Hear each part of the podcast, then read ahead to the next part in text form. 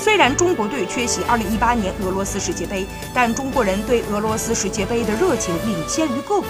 近日，2018世界杯俄罗斯旅游消费报告显示，世界杯期间预计有10万名中国游客赴俄旅游观赛。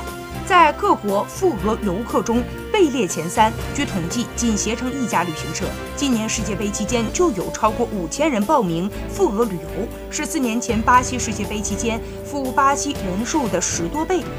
莫斯科、圣彼得堡等十座城市是六七月份赴俄旅游最热门目的地，其中有八座都有球赛上演。